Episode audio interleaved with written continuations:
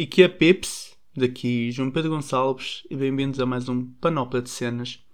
Esta é a parte 1 do Cenas sobre mim, que se vai focar mais no meu percurso escolar e profissional, que também serve um bocado como crítica e opinião ao sistema educacional atual.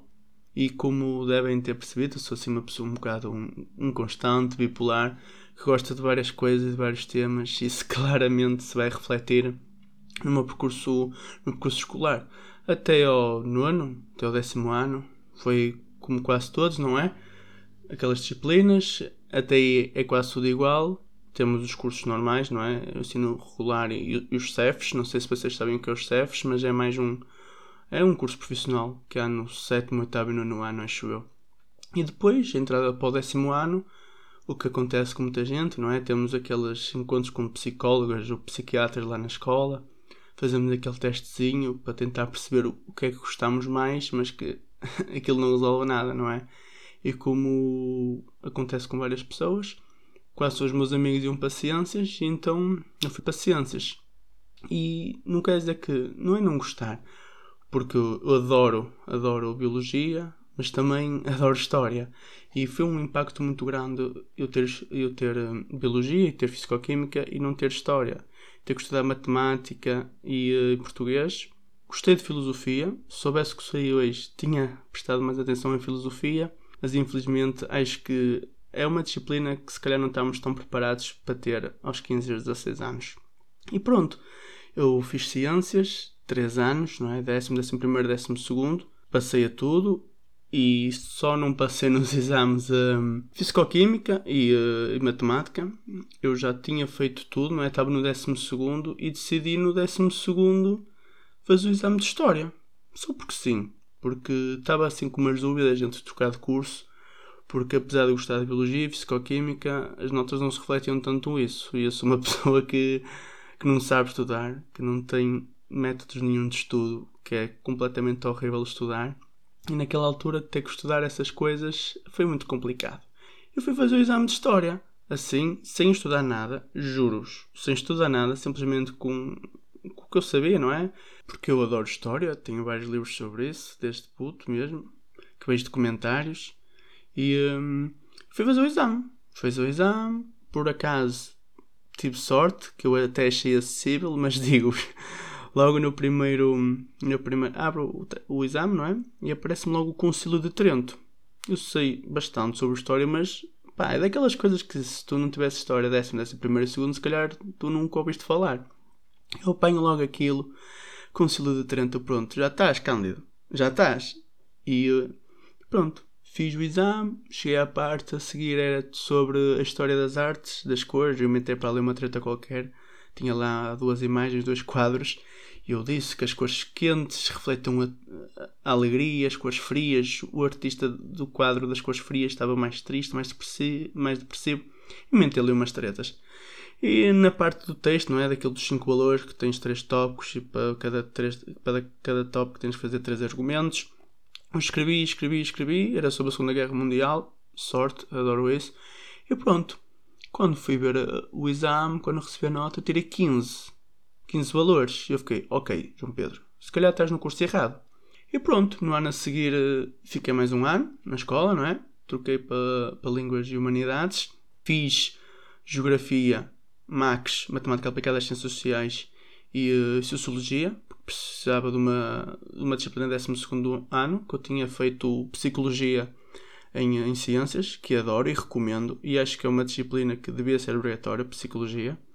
Pronto, e fiz muito tranquilo, uh, Geografia e Max, que são, são disciplinas assim mais acessíveis, comparando com a que temos, a que tive em, uh, em Ciências. Pronto, acabei, não é? Maravilha, acabei o secundário. E fui inscrever-me em Serviço Social na Católica. E não, não, é, não sou um riquinho que tem dinheiro a vir para a Católica acredito que há muita gente assim, que não é, não é toda a gente, mas fui para aquele curso porque, opá, revejo-me nas coisas de, sociais, de ajudar, e, eh, e se pudesse fazer profissão e carreira disso, melhor. Pronto, entrei no curso, mas tinha boas notas. Se não era o melhor do curso, era o segundo ou terceiro melhor, porque não era melhor porque não gosto de estudar, já sabem disso. E, mas tinha um foco muito numa certa profissão, era muito específico para uma certa coisa. Eu, eu não me revia naquilo, e como não me revia naquilo, saí do curso, que para mim foi uma fase muito difícil, não é? Porque saí logo ao fim de um semestre, tinha estado um ano inteiro a estudar para aquilo e acabei por desistir só num semestre.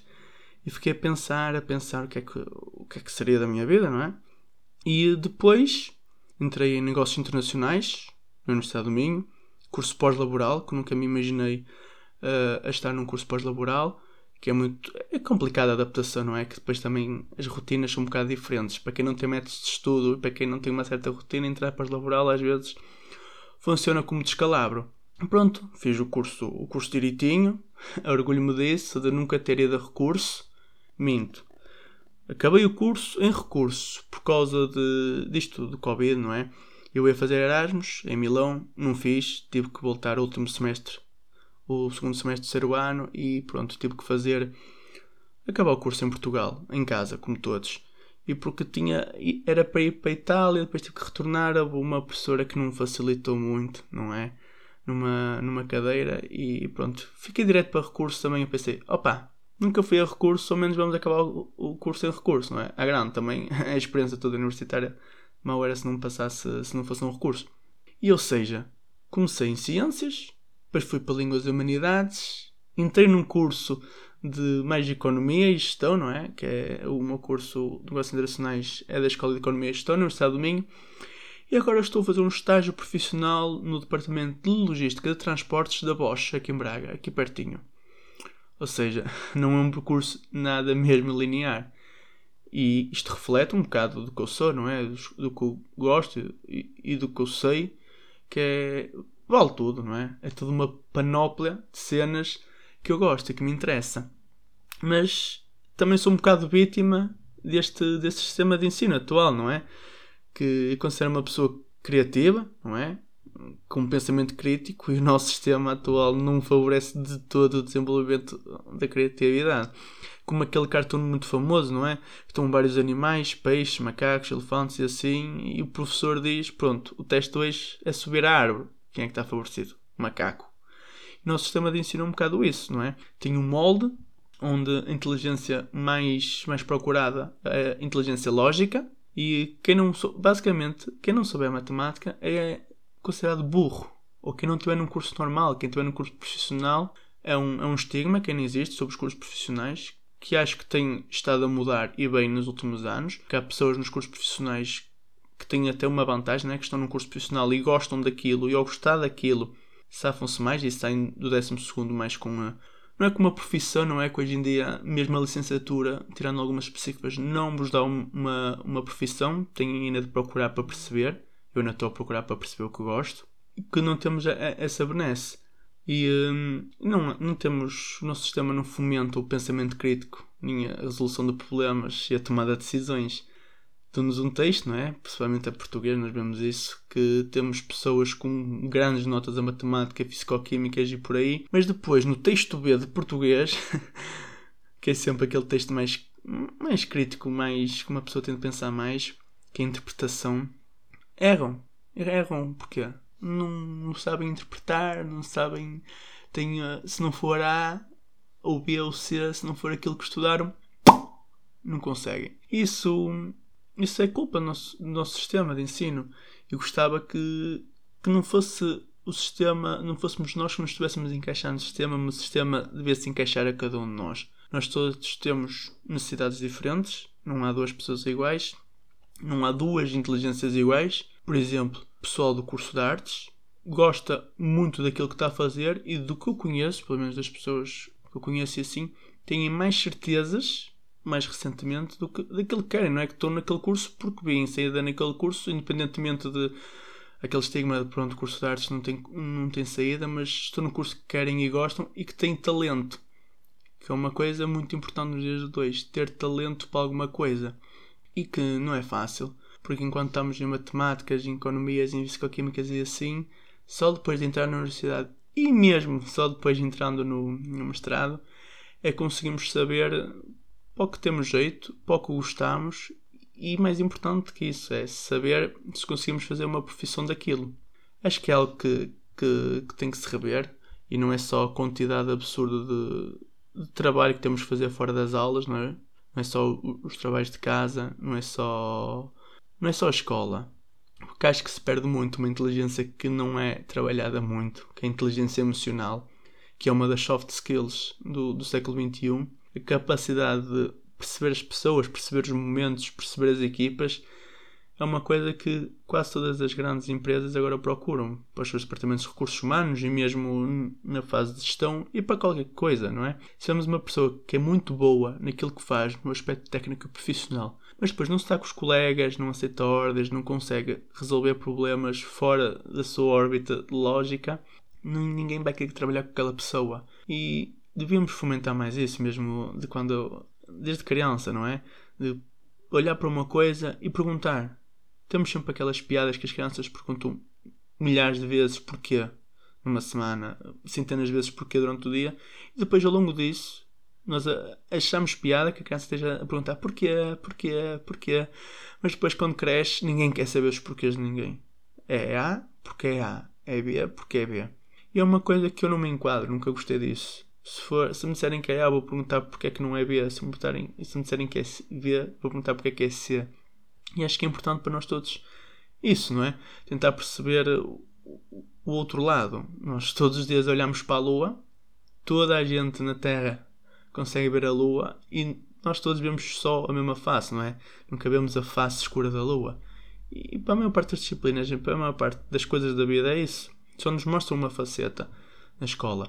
E todos nós já nos perguntamos porque é que nós temos que saber o teorema de Pitágoras, não é? Mas depois, depois fazer IRS, perceber como é que funcionam os impostos, coisas que parece que os nossos pais sabem todos, não é? Parece que nasceram ensinados sobre isso, mas que nós depois, quando chegamos à vida adulta, normal, já é mais complicado para nós. E uh, é complicado. Eu gostaria de saber também a, a vossa opinião, se, se já se sentiram perdidos neste sistema porque não é fácil, principalmente para quem tem muitas dúvidas, que é uma das coisas que mais tem crescido nos jovens de hoje em dia, e mesmo na minha altura. Sim, eu já não me considero tão jovem.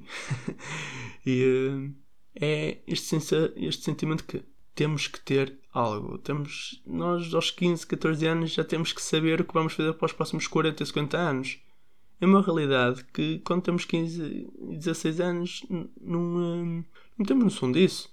E eh, eu louvo as pessoas que começam logo no décimo ano logo a matar-se a estudar, porque é aquilo que querem, depois conseguem. Mas a maior parte de nós, e falo muito por mim, no décimo ano ainda está quase no nono e depois arrependem-se, entram no curso errado. E, e mas digo-vos, mais vale perder um ou dois anos da vossa vida agora, não é? Quando têm 15, 16, 17, 18 anos, do que depois andarem 30 e 40 anos numa coisa que não gostam, porque é bom procurar e ter um emprego e não um trabalho. Não é fácil para todos. O mundo precisa de todo tipo de pessoas e há certos trabalhos que ninguém quer, mas nós vemos nisto na pandemia que os trabalhadores essenciais provavelmente foram aqueles e são aqueles que se calhar são pagos piores, aqueles trabalhos que ninguém quer, aqueles trabalhos que ninguém estuda 10 e 12 anos para aqueles trabalhos, mas são parte fulcrais da, sociedade. E é difícil neste mundo encontrarmos alguma coisa que gostemos e que principalmente que sejamos pagos por isso. E que uma coisa é gostar, ter jeito, mas por a render isso é complicado. E uh, também estou a descobrir o meu caminho, não é? Gostei de todas as áreas que estudei, tendo sucesso ou não em todas. Estou a aprender nesta área de logística, não sei se vai ser o meu futuro, se posso gostar, posso não gostar sempre me revi mais em, uh, em lidar com pessoas, não é? Conhecer pessoas, falar com pessoas. Acho que é uma coisa que a mim me diz muito. Vamos ver se, se neste ramo, nesta parte, consigo, consigo fazer isso. Ou se depois posso mudar para outra. Eu não gosto de, de estagnação, não gosto de monotonia. Gosto de rotina. Gosto de uma rotina algo ter as coisas programadas e calculadas, mas monotonia não. É quando entramos na monotonia é quando nós já nos perdemos um bocadinho daquilo que somos, daquilo que queremos ser. E foi este um bocadinho do meu, do meu percurso escolar e iniciar profissionalmente, não é? Este meu estágio profissional é o, o, meu primeiro emprego, digamos, não é? Tirando outras coisas que outros part-times e coisas e trabalhos de verão, mas é a primeira vez a sério, primeira vez a descontar, não é? a mandar impostos para os chulos, como se costuma dizer. E uh, foi partilhar este bocadinho. Isto foi a parte 1 do Cenas sobre mim, mais sobre o meu percurso escolar e a vida profissional. Por isso não percam a parte 2, sim? Bye bye pessoal!